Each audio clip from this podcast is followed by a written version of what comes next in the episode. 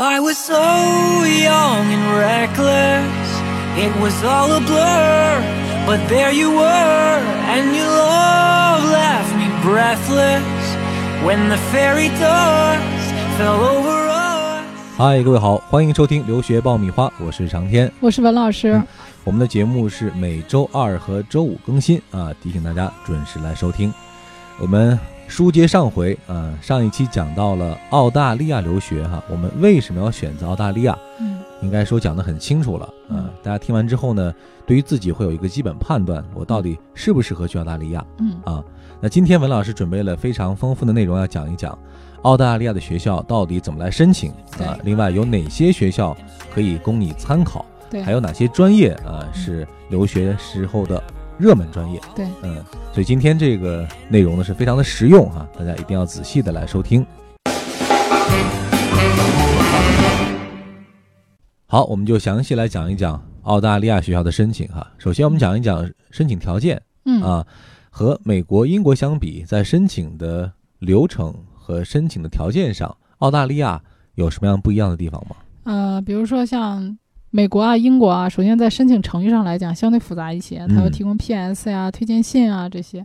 那么澳洲的大多数学校啊，除了少量的像悉尼啊、墨尔本大学会让你提供 PS 和推荐信啊，个别学校的个别专业就非常少数，多数都是不需要提供 PS 和推荐信的。嗯那么它的评判标准主要是看着你的这个大学或者是高中的成绩，以这个为第一依据嗯啊、也就是说你的分数只要满足条件的话，那么基本上问题是不会太大的、嗯啊。第二个呢是要看你的这个雅思成绩，根据这个雅思成绩来看你需要是否需要读语言课程。那如果说你申请的时候没有雅思成绩的话，那是不是就意味着没戏了？呃，也不是，你这个雅思成绩实际上是不影响你的录取的，嗯啊，但是你在最后呢，你确定，因为他给你的是一个 conditional offer，有条件的，对你的语言要求有一个要求。那么你没有达到这个语言要求，你要补给他嗯啊，你的语言成绩，语言成绩没有达到他的要求，比如他的本科要求是六分啊，硕士要求六点五。比如说我要想去读硕士，那么你没有达到这个分数，学校会根据你的语言成绩来给你安排语言课程。嗯，也就是说雅思成绩是必须要参考的，但是什么时候提供可能会嗯，有一个空间点。。对，啊在你递交申请的时候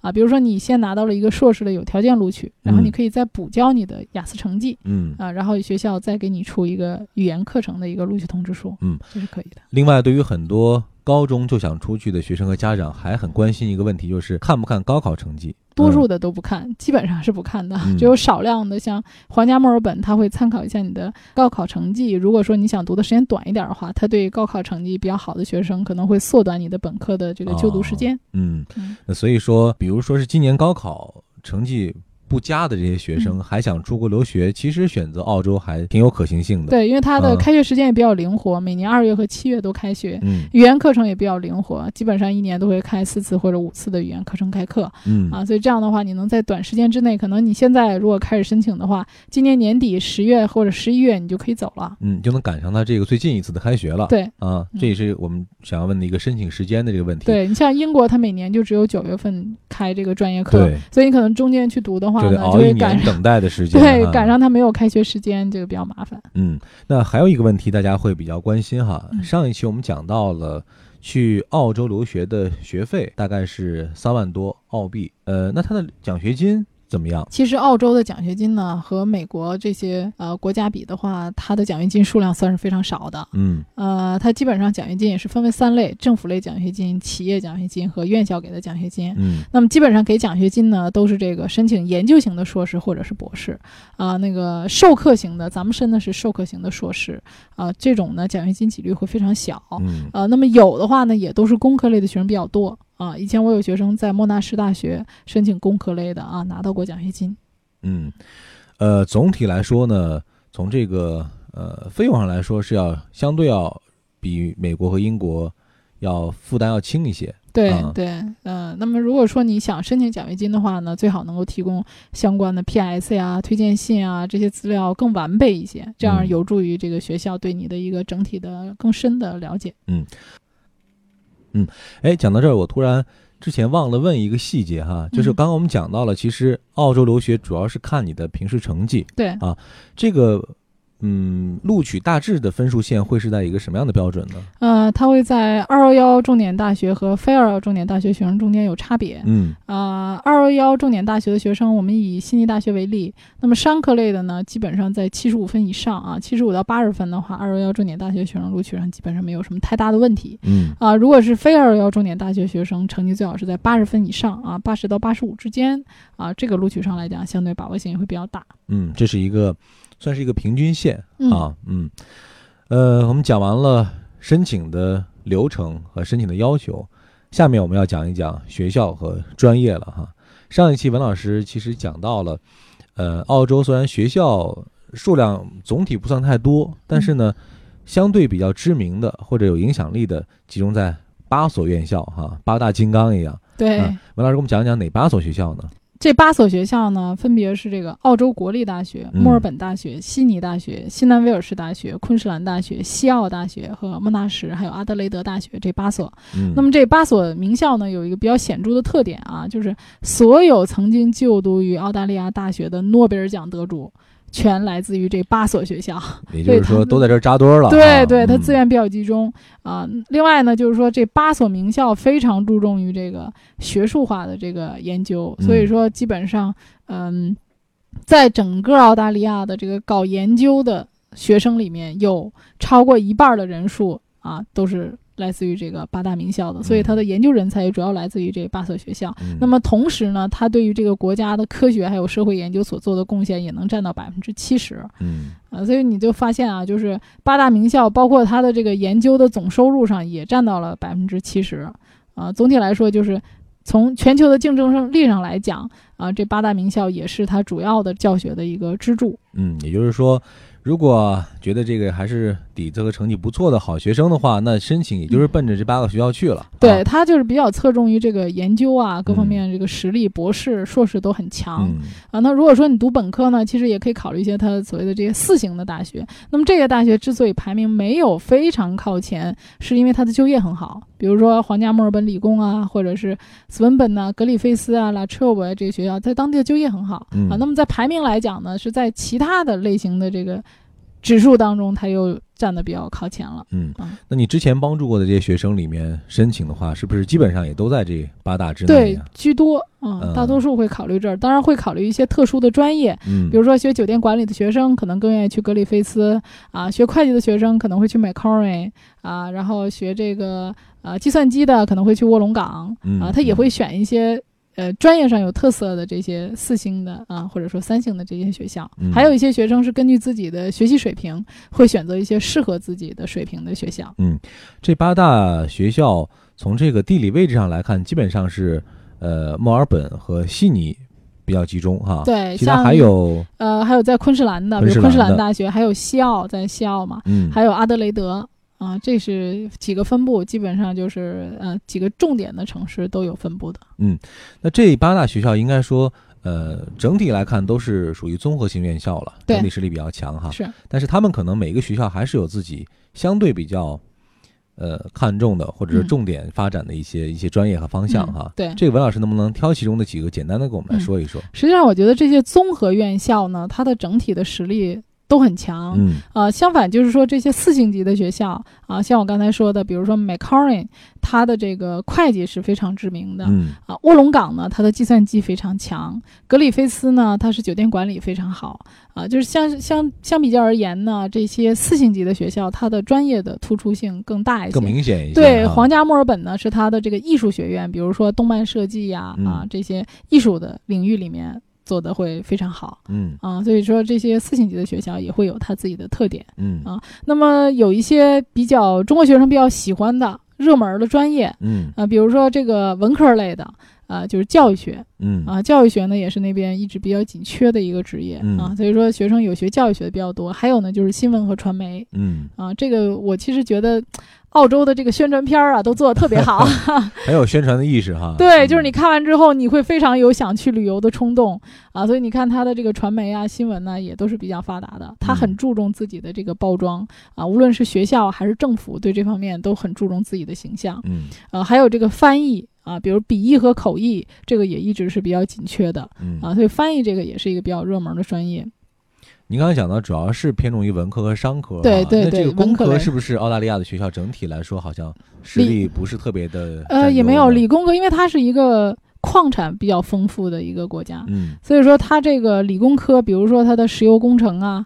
矿产方面的研究，比如说科廷大学啊，它的石油工程啊、矿产啊这方面研究都是非常有实力的，因为那边也有很多的矿产。嗯。啊，这方面物理啊、化学啊这也都挺强的，生物工程啊这也都是电气工程、计算机啊，比如说像这个西南威尔士大学，它的计算机工科都非常好的，包括他们国家的这个军事方面的研究，嗯都是跟新南威尔士大学合作的。嗯嗯，那么还有一个最热门的就是商科。嗯你会发现啊，去澳洲很多人都是去学会计，因为会计一直都是一个呃移民比较紧缺的一个职业啊。嗯而且它有一个特点啊，澳洲最大特点就是说，没有学过会计的专业背景的人去澳洲是可以读会计的，这是它一个非常大的一个特点。别的国家都是不可以读的。哦其实降低了门槛了，等于啊，实际上是这样的，如果你有本科的专业背景的会计专业，那么你去学硕士只需要学学一年就可以了。哦如果你没有专业背景的学生，你需要学两年的会计。嗯嗯，那么他这个两年的会计呢，对他们来讲也非常好，就是你学完之后呢，你可以拿两年的工作签证。哦，所以你发现很多想转专业的去澳洲的也非常多。其实这个就业的途径还是比较通畅的啊、对，学这个专业啊，去移民啊，这还是很方便的。包括嗯它的金融啊、投资啊，啊，还有这个营销啊、管理啊，这方面也都是很多人愿意去学的。嗯其实可选的热门专业还是比较多的，嗯、还有一个就是设计类，设计类的呃，这个艺术设计类是吧？对，相对这个嗯要小众一点儿嗯啊、那像这个皇家墨尔本理工，它的这个艺术学院已经是百年的老院了。这个其实一直挺有名的。啊对对，嗯它的这个学院里面，就是很多的这个毕业生还没就没有毕业呢，就已经被抢购一空了。啊，啊，所以它的动漫和互动设计，还有这个游戏设计、时装设计和工业还有室内设计都挺出名的。再有一个就是说有学法律方面的国际法，国际法其实最出名的是那个私立大学，叫邦德大学。啊，这是一所私立大学。呃，这个学校它的法学院非常出名，它的模拟法庭和整个的设置是跟哈佛大学一样的，所以它的硬件设施，法学院是可以跟哈佛大学相媲美的。嗯所以说，听了文老师介绍之后呢，可以感受到哈，这个澳洲留学，不管是从专业可以选择的方向的这种广泛性上来说，或者说是一些呃相对比较偏门或者冷门的这一些特殊专业来说，都有适合你去选择的这样一些对应的学校和嗯对应的这样的一些方向啊。嗯所以说，空间来说，比起美国、英国、加拿大来说，丝毫不逊色嗯啊。所以说，呃，我们今天讲这个的目的是在于，呃，澳洲留学一直没有那么被大家了解，所以很多人其实错失了一个发展自己的一个机会。对，我觉得嗯呀，还是看自己。就是你要是说想学东西，在哪儿都能学到对啊、你在什么环境下，其实你都可以好好学习的。呃，我觉得有一些家长觉得说啊，送到那儿之后孩子不学习啊，这个还是自身的原因。对，千万不要因为别人讲说，哎呀，去澳洲留学，一听好像嗯觉得不如去英国、美国留学听的，好像值得去炫耀一样哈。嗯其实澳洲留学一点都不差，只不过是大家认识上的一种误区吧。对，就是他的语言嗯要求相对比较低，他只是前面那一段本科之前的这一段让你能够读语言。嗯其实读完语言之后，进入专业课的学习，他的课程压力一样是很大的。嗯啊，我前两天很巧啊，跟我一个在墨尔本大学学生啊联系上，他也是给我介绍一个他的同学啊，然后我还跟他聊，我说你在墨尔本大学学的怎么样？嗯，啊，他在中国走的时候呢，他是湖南大学毕业的啊，也是咱们中国一流的这个大学算是基础。不错的了。对，嗯我说你过去之后你觉得怎么样？他说哎还好的啊。他说其实这个我觉得在国外呢学习自学能力要比较强，所谓的这个自学能力强，是我们从小到大养成的一个很好的学习习惯。嗯他比如说我在上课之前，我会先看一下 PPT，看看老师要讲什么，先做一个预习啊。学完之后呢，我会做一个复习，完成作业啊。如果没听懂的呢，我肯定课下我自己再好好复习一下。他说就嗯不要每一节课积累这些你的问题，积累到最后的话，可能你就跟不上了。他说你要养成一个良性的这种循环嗯啊，好好的预习加复习。他说其实都是我们小时候学习的这些东西，就是说你。一个人没有说呃真正的好和不好，聪明和不聪明，关键在于你的一个良好的学习习惯。嗯所以我觉得说，如果有想出去读书的学生啊，还是先养成一个良好的学习习惯，对这样无论你在哪儿学的话，都能学得好。其实不必纠结于我在哪儿学，或者说怎么样哈。有了好的习惯，在哪儿你都可以非常高效的学习到需要去具备的这种知识。对，像他啊身边也有一些学生没有一个良好的学习习惯啊，学不下去的啊，或者说学习起来很费劲儿的嗯啊，都有。嗯呃，我们用两期节目的时间哈，详细的给大家讲了讲有关于澳洲留学的，算是注意事项吧。嗯当然，两期节目远远不够哈，因为澳洲嗯留学还有很多细节的问题，对，有一些独特性。嗯，大家可以根据自己的情况来跟我们沟通和交流啊。有一些不太明白的，可以继续的在我们的公众微信号“留学爆米花”里来提问。嗯，说一说你们想知道的问题，我们嗯可以呃再深入的去给大家讲一讲里面一些细节的问题。最后呢，我们让文老师再稍微总结一下，比如说现在有一些还没有开始去留学准备，但是计划去澳洲留学的学生，文老师有什么样的建议？啊、比如前两天我们有一个听众也跟我呃沟通过啊，他现在在准备考雅思，他是今年的应届毕业生。那么我就建议他呢，可以考虑在九月份的时候啊，因为现在这个时间在学雅思嘛，差不多你学两个月左右的话，九月份考试这个时间还是可以的。嗯啊，你差不多学两个月，嗯，九月份考试以后呢，出一个成绩，那么现在呢，可以先在没有语言成绩情况下，先递交你的申请。嗯差不多你在九月份的时候，你能拿到一个有条件的录取啊，再补上你的语言成绩，差不多在九月中下旬，你能知道你要读多长时间的语言啊。那么在十月份的时候呢，可以办理签证啊。那么你在走之前再考出一个雅思成绩，也就是说你可能在十一月份的时候入学啊，考一下你的这个雅思成绩，看看最终能不能有提升啊。那么你可能在十一月的中下旬呢，可以先去读语言课程。那么就是说，如果你的语言成绩比较好的话，你十一月份去读语言，也许你能赶上二月份读本科的这个、呃、预科。嗯嗯，文老师给出了一个非常具有建设性和指导性的一个时间表哈，那希望大家可以来参考一下，来准备自己的澳洲留学。好的，欢迎继续收听留学爆米花。今天节目的最后呢，依然是我们的答疑环节。今天的问题呢，还是来自于我们的公众微信号“留学爆米花”啊，这位听众的名字叫 Clear，他想问一个和澳洲留学有关的问题。嗯、他说去澳洲留学上预科的话，嗯主要学哪些内容？另外，预科读完之后，是不是百分之百的就可以升到本科？啊，嗯他问的这个问题啊，其实这个预科呀，为什么会有预科呢？就是预科呀，它是跟这个大学的课程是紧密相结合在一起的。嗯啊，说白了就是说，预科里面会学一部分大学的课程，比如说你的一些研究方法呀，还有一些课程啊，比如说商科类的可能会学经济学呀、数学呀、啊管理啊这些嗯初级的啊课程。那么这些课程呢，都是你在大学正常应该呃先必修的一些基础课程。那么这学完这些课程之后呢，能够在知识上啊、学习方法上有一个比较好的过渡。嗯至于你说是不是能够百分之百呢？呃，预科不能保证百分之百的进入本科。嗯啊，存在着一定的淘汰率，尤其像悉尼大学、墨尔本大学的这样的预科，它都是存在一定淘汰率它。是会通过考试来淘汰。对对，通过考试，一般来讲，平均分应该在六十五分以上嗯啊，是可以进入到预科，呃，预科进入到本科学习的。基本上八大名校通过率在百分之九十。嗯嗯，所以说通过预科的方式，大家也不能掉以轻心哈，嗯不要以为上了预科就万事大吉了，后面的就是一帆风顺了。对，万一你的预嗯科、呃没有通过，那么你可能就要根据你这个预科成绩去选择比它等级低的一些大学，还是可以有学上的，只是嗯上不了这个最顶级的了。总之还是要抓紧自己的时间了啊。嗯好，那今天的节目我们就到这里了。如果大家还有什么样的疑问需要去咨询，可以关注我们的微信订阅号“留学爆米花”，在上面向文老师来提问。那今天我们就先聊到这儿，我们下一期再会。再会。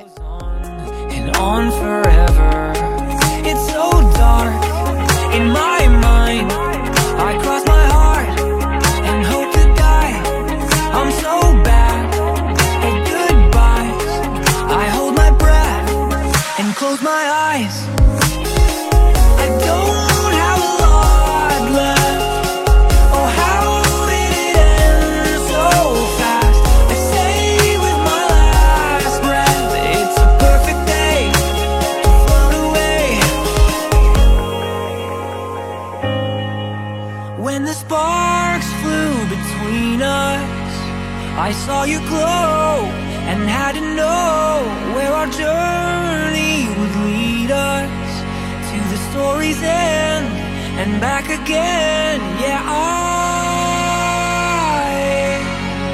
I felt like I could fly.